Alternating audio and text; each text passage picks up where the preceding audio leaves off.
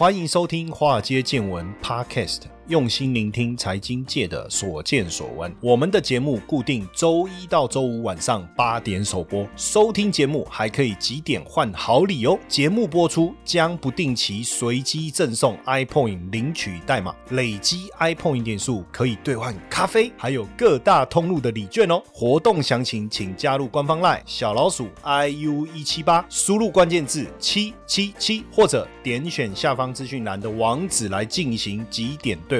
让古怪教授请您喝咖啡拿礼券吧。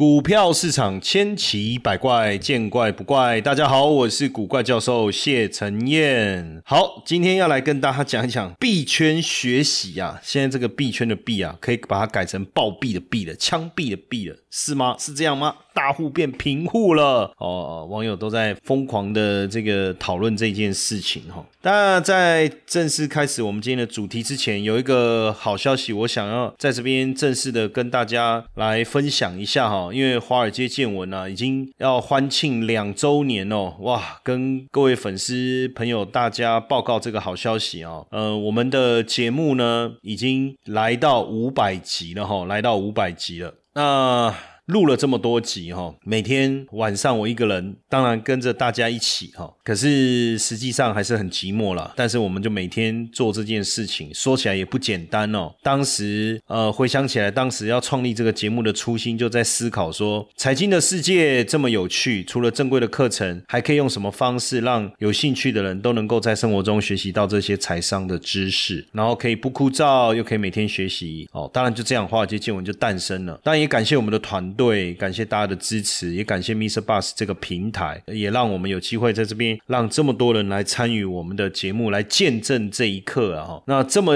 有纪念意义的日子，你看五百集，五百集其实就这么一天，就五百零一、五百零二、五百零三，就一直一直加上去哦。那听众们也都知道哦，呃，我们要来送礼物哦，因为我开心起来的时候很可怕。啊，没错，我们来送礼物哦，吼吼吼，圣诞老公公来送礼物喽！哈，到我们的这个古怪教授啊，脸书的粉丝页哦，你在留言区留下古怪教授或是华尔街见闻相关的留言都可以。好，比如说，哎呀，古怪教授好有趣哦，古怪教授，哇，你好变态哦，古怪教授你好棒哦之类的啦哈。哎呀，自从听了华尔街见闻，我考试都考一百分，华尔街真是个好东西呀哈。当然，你你 你不要讲。华尔街见闻真是 goddamn thing，那就是不不好了哈。那我们在这个七月八号哈，七月八号一直到七月八号哈，礼拜五晚上正式敲钟啊，噔噔噔噔噔噔噔噔噔噔，对不对？哦，十二点哦，那你只要完成这个任务啊，就送你 iPoint 点数啊，七百七十七点啊，而且呢，每十位参加的粉丝，我就抽一堂小资的课程，就直接送，好不好？哦，那这个是小知识的课程，有十三个主题让大家来挑哦，十三个主题啊，真的好猛啊！哇，这个这次我们的小编们很用心啊，把十三个主题通通做出来给各位看了哈。那为什么刚好是十三？也没有为什么，就是我们从第一堂这样小资一直上上上，小资必取高毛利优质股，小资必懂基金投资窍门，小资必懂抗通膨投资术，配息赚很大，营收成长股，投信做账股，外资认养股，小资。纯股从零开始，小资必懂的大涨的讯号，电动车概念股，ET ETF 稳稳赚，美元投资数，电池概念股等等哦。我们呃这一路走来，花了非常多时间跟大家分享这些课程。好，那这十三堂我们要来送给大家，但是请到我们古怪教授脸书的粉丝页，我们华尔街见闻满五百集，同时我们开播满两周年的双重庆。为什么是送七百七十七点？就是因为我们第一集是二零。二零年的七月七号，二零二零年的七月七号哈，所以呼叫呼叫古怪粉丝来报道，好不好？两岁生日快乐，记得呃，也可以帮我们留言生日快乐哦。七月七号是华尔街见闻的生日啊，哈，七月七号，当时为什么要七月七号？我就想说怕忘了他的生日啊，这绝对不会忘啊，七七乳加巧克力哦，Lucky Seven 怎样也不会忘，对不对？哦，所以大家一起来帮我们见证这一刻。刻，好不好？哦，那完成任务，我们送这个七百七十七点的点数，iPoint 点数给大家，可以换咖啡，累积点数可以换咖啡，可以换全年礼券。回想起刚开始我们呃开始用这个 iPoint 点数的时候，很多人还怀疑说这个点数真的能换咖啡吗？我跟你讲，我就换给你喝，我就换给你看，是不是？然后甚至有人换了那个。家乐福礼券，他说真的可以换吗？这支家乐福真的可以买？会不会被警察被被铐走？我就换给你看。对不对？你就去买，好不好？没事的，不要怕，是不是这样？哇，那这样一路走来啊，不容易啊。当然，我们要继续继续往前迈进。接下来五百集、一千集、两千集，哇，一个五百再一个五百哈，然后一个两年再一个两年。希望我们的节目呢，能够成为 Parkes 界的常青树，好不好？我们也给自己这样的一个期许，所以邀请大家一起来跟我们庆祝。另外，我也要感谢我们的这个粉丝，也是我们的同。学叫简佳慧哦，感谢你的抖内哦，我们收到了，太棒了哦！如果你不知道什么叫抖内，很简单，你就按这个在那个支持创作者这个地方点进去哦，你就可以看到订阅，你也可以看到直接抖内我们。谢谢大家，一定要来抖内我们，让我们的节目能够继续长长久久，好不好？一路走下去，一路走下。你看，讲到这个卡痰呢，还是得讲啊，是不是？哦，是不是这样？讲到卡痰呢，我跟你讲。哦，感谢大家，好不好？好，那继续哦，先来聊我们今天要聊的这个这个主题了哈。呃，比特币暴跌，哈，真的哈，币圈迎来这个黑暗的时刻啊！比特币这个自由落体式的下跌啊，它连续十多天一路大跌哈，从历史高点六万九这样跌下来，跌到两万，跌破两万哈，等于是创了十八个月以来的新低哦。整个虚拟货币的总市值是跌破一兆美金哦。那当然，比特币一向以来就暴涨暴跌嘛，这个其实这样啊，因为它也不是法币的，它不是法币，当然就不具备法币的地位，也没有。实际价值的支撑，相关的交易当然投机为主了哈。当然这一次这一轮的暴跌跟联总会加息其实有很大的一个关系，最主要还是美国五月份通膨的数据啊超过市场预期，然后联总会一次加息三嘛，这个当然影响非常大哦。当然资金它就会开始趋避风险哦，尤其是这个风险偏好比较高的虚拟货币，当然就受到当其冲，因为这样的大跌一定会产生一些问题嘛。像有好几个虚拟货币的平台出现。重大的利空，当然也加剧了比特币的下跌。哈，包含这个 COC Woods 哦，COC Woods 哈，呃，宣布说暂停平台账户虚拟货币的提取、互换跟转移，还有包括这个呃，另外有个交易货币交易虚拟货币的交易平台比特币基地。哦，也公告要裁撤一千一百名的员工。当然，大家就担心说，虚拟货币的寒冬是不是到了？资产会不会面临偿付的风险？也引发了资金加速的一个外流。目前来看，监管不足确实是比特币暴跌的一个重要的外部因素。哦，包含了各国的中央政府对于金融发展的一个监管越来呃越关注这个币圈。哦，这个当然也是一个原因。哦，那大家会觉得说，哇，比特币风险很高啊！哦，千万不要贸然进场被割韭菜。但是是不是真的是这样呢？这个也是我们今天要跟大家探讨的一个话题哈。那先看看这个比特币的暴跌引发的状况，就是币圈七节哈，这个从十一月以来赔掉了一千一百四十亿美金啊，因为。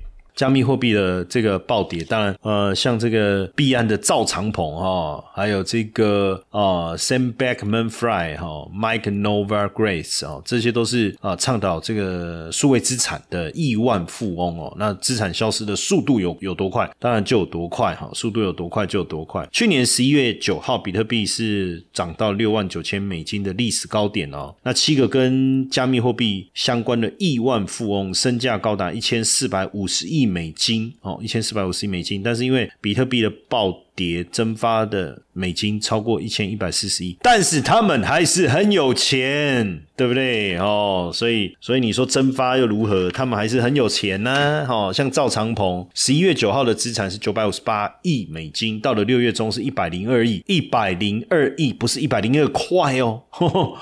太可怕了哈。那当然呢，这个全球最大加密货币交易所币安的创办人赵长鹏说，其实币安还是拥有非常健康的资金储备啦，而且还在扩大招募哦，还在扩大招募。像加密货币货币交易平台 FTX 的这个 CEO 啊，Backman Fry，他也讲他的财富啊，最多的时候达到两百六十亿美金啊，如今减少了六十六趴哦，然后五十七岁哦，这个另外一个是五十七七岁的这个 Fortress Investment Group 的宏观基金，经历两年的亏损，然后在二零一五年被清算，那他借着加密货币东山再起哦，那。他的财富呢，也从这个八十五亿美金哦，降到二十一二十一亿美金，看起来缩水很多，但是还是很有钱，对不对？哦，还是很有钱呢。那当然，加密货币价格暴跌，美国最大的加密货币交易所 Coinbase 也撤销了就业聘书哦，撤销了就业聘书。那比特币已死 哈，真的，Google 热搜最多的就是比特币已死哈，说今年已经死了十五次，已经死了十五次，比特币二零二二年死了十五次啊。最后一个跟比特币死亡相关的普文是六月十八号。那这是一个经济学家，他已在 Twitter 撰写比特币普文哦，说比特币将无法恢复哦，而且比特币。币已死的搜寻是大幅度的一个上升哦，这个关键字很热门呢，很热门呢哈。那 最高值的时候，其实是在当时 Terra 币崩盘的那一段时间，所以每次当比特币暴跌，大家就会疯狂的这个搜寻，是不是比特币已死哈？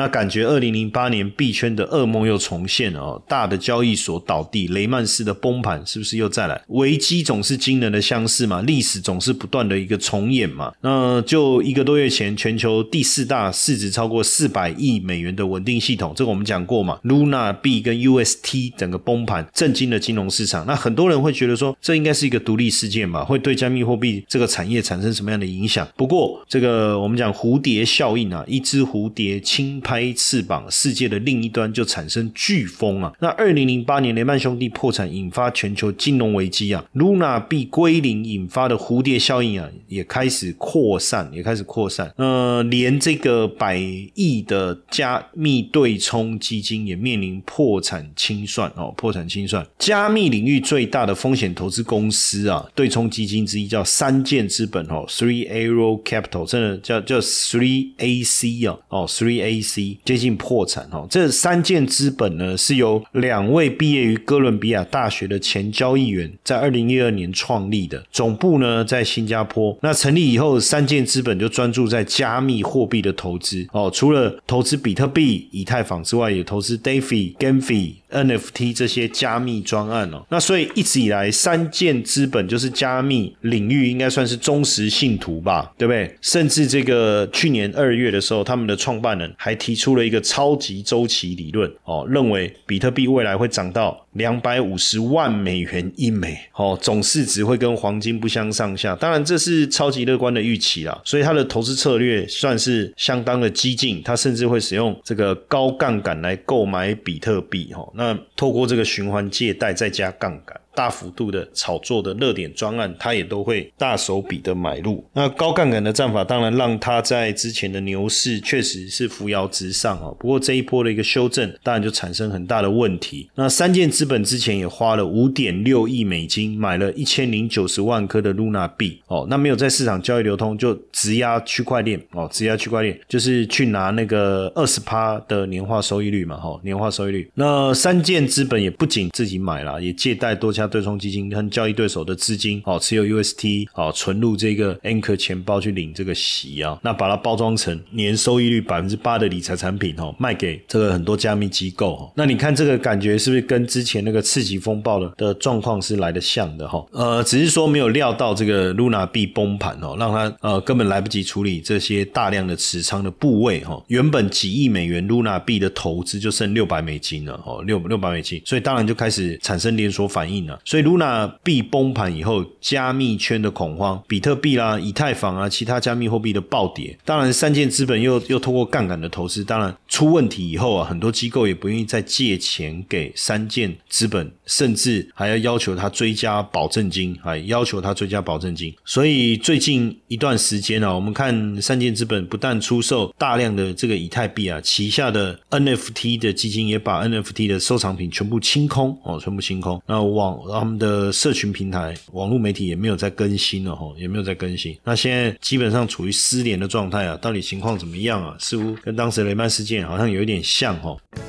Hello，你知道吗？不用买矿机，小资族也能累积属于自己的加密资产哦。币走族加密货币投资术，我们将和你分享如何运用云端算力来累积属于你的加密资产。赶快在赖好友输入小老鼠 iu 一七八，加入我们的官方赖，在我们的信息栏呢输入 mb 四九。或者在下方九宫格点选加密货币投资术，立刻报名，运用云端算力来帮你斜杠加薪哦。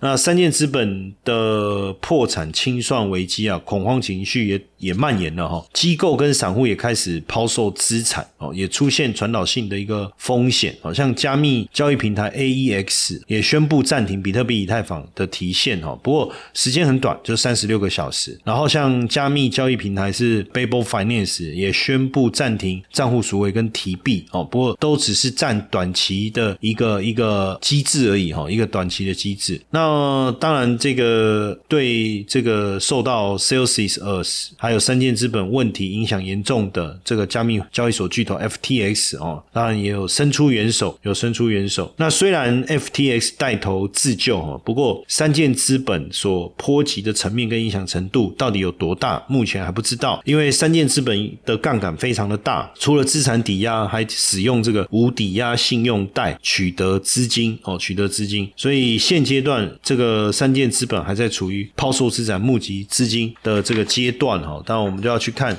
后续它到底会引发多大的一个连锁反应哦。那刚才有提到这个 CS 二十哦，它是总部位在英国的伦敦，二零一七年成立的，主要就在做加密货币的存贷业务哦。就是呃，如果说这个他们的客户有加密货币，它可以存进去，年收益高达十七趴哦。那用户也可以把加密资产作为抵押物。为抵押物哦，然后来获得这个美元稳定币啊，或者是美元贷款等等哦，对，好像是资产，就是一个资产的概念这样。那结果 Sales US 就是暂停用户提款嘛，哦，他是说为了稳定流动性，但是 Sales US 对外是宣称说他拥有十五万枚的比特币哦，为社群提供超过十亿美元的收益。那这样的一个加密的这个巨金啊。这样一个加密的一个巨金啊，呃，把钱投到哪里去了呢？哦，所以大家也当然会担心说这个 sales us 的问题哈，会不会产生清算的一个风险哦？那当然就是说，对于加密巨金来讲，熊市的行情本来就可以预料。哦，本来就可以预料这种雷啊，也不尽然是第一次哈。不过，如果真的遇到像这种状况，我们到底该怎么办？哦，是呃，我我其实呃，如果真的遇到这种。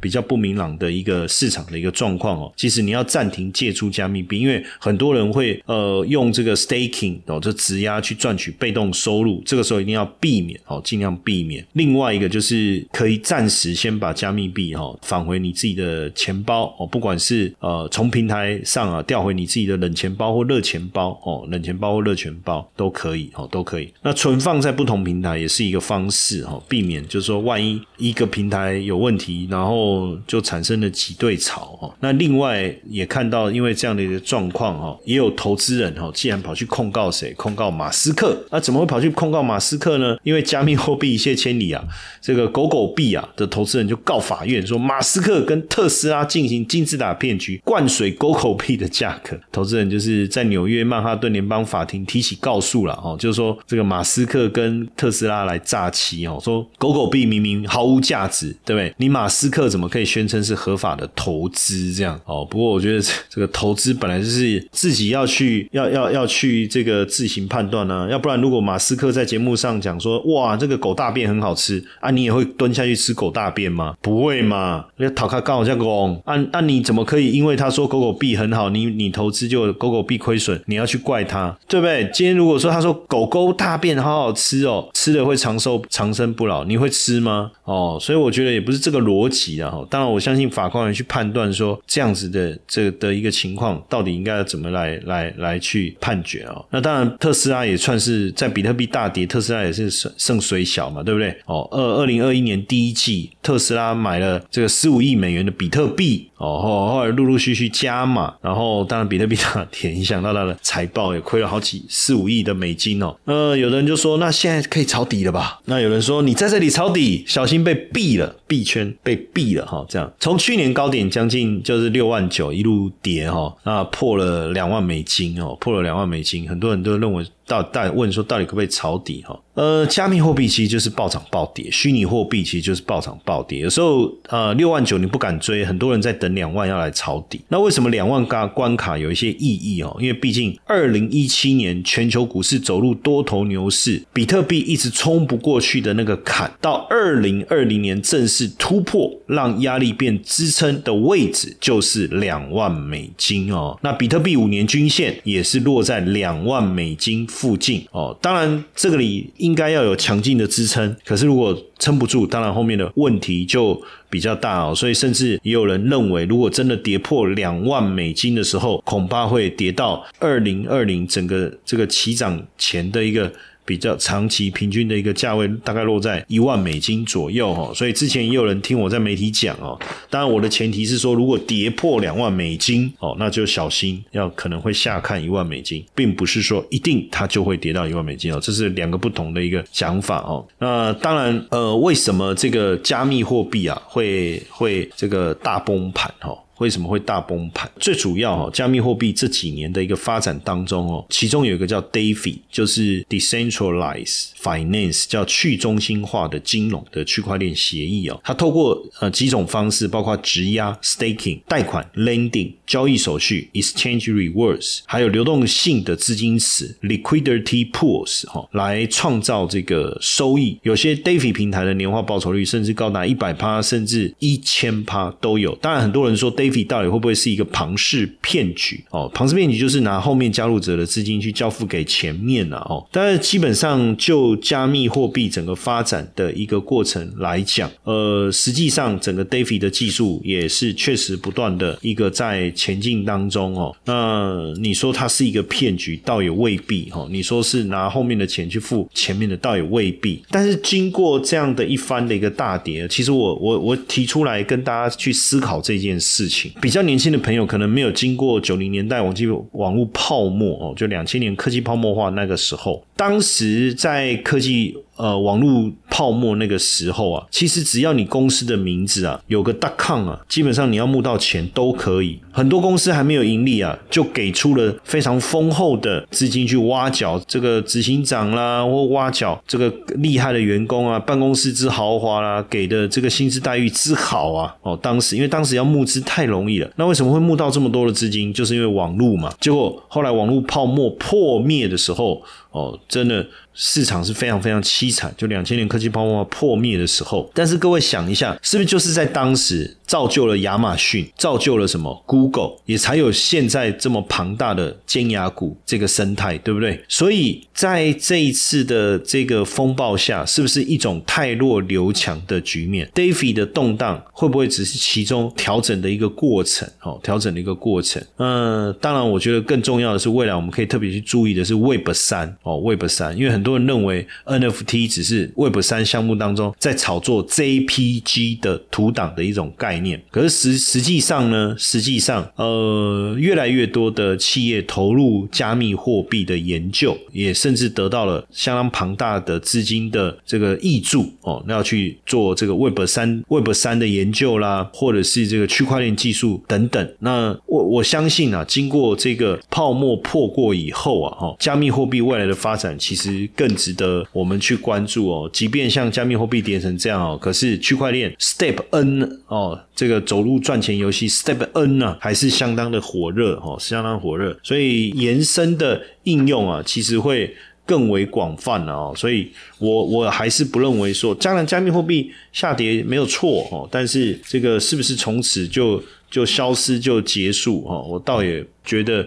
并不是这样哈，那加密货币当然它有一个占比哈，就是通常在这个牛市的时候啊，它比特币占比大概会来到百分之七十，但是当进入熊市的时候，可能会跌到百分之四十附近哦，代表大家把资金兑换，然后去炒作其他的币吧，或换回法币啊，是不是？那每轮牛市都有高报酬，所以留在市场上啊，我觉得还是比较重要哈。那你要降低自己的损失，那一般来讲抄底啊，当然怎么炒比较聪明哦，这个。我觉得你要抓到稳定的时间点，其实有些困难，所以呃，分批布局、定期定额也是一个方式哦，也是一个方式。那下一次二零二四年比特币减半哦，那按照过去的经验，往往在在比特币数量减半的时候，都会带来一波的牛市哦，带来一波的牛市。那其实比特币市场产生变化的时候啊，你也可以利用这个时间啊，多去了解哦，多去了解，比如说挖矿这件事情哦，像过去这个你你想要挖矿，那你要投入非常多的资金买。显卡哦，还有矿机来搭建这个矿场，但你要付出这个电费啊，还有你的矿机可能需要散热啊，哦，那当然很多人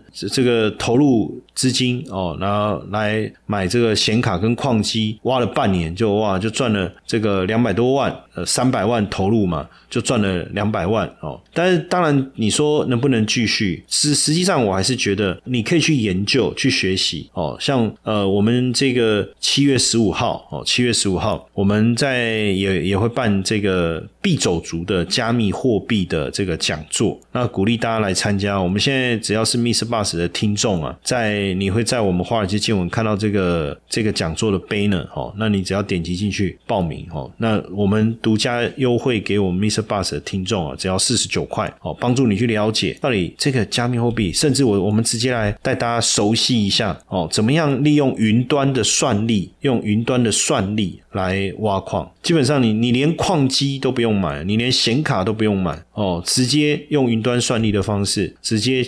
参与哦，直接参与挖矿，我我觉得这个都是一个很好的机会哦，很好的机会，所以也鼓励大家哦，加入我们的官方 LINE 小老鼠 iu 一七八，输入关键字 mb 四九哦，来参加我们的必走族的区块链的这一次的一个讲座哦，晚上八点到九点十分哦，晚上八点到九点十分，当然这个。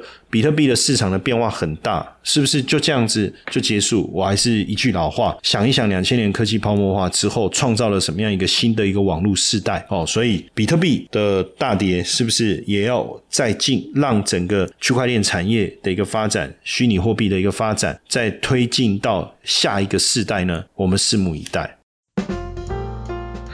我是声音魔法学院创办人郭香兰，祝华尔街见闻两周年生日快乐，Happy Birthday to you！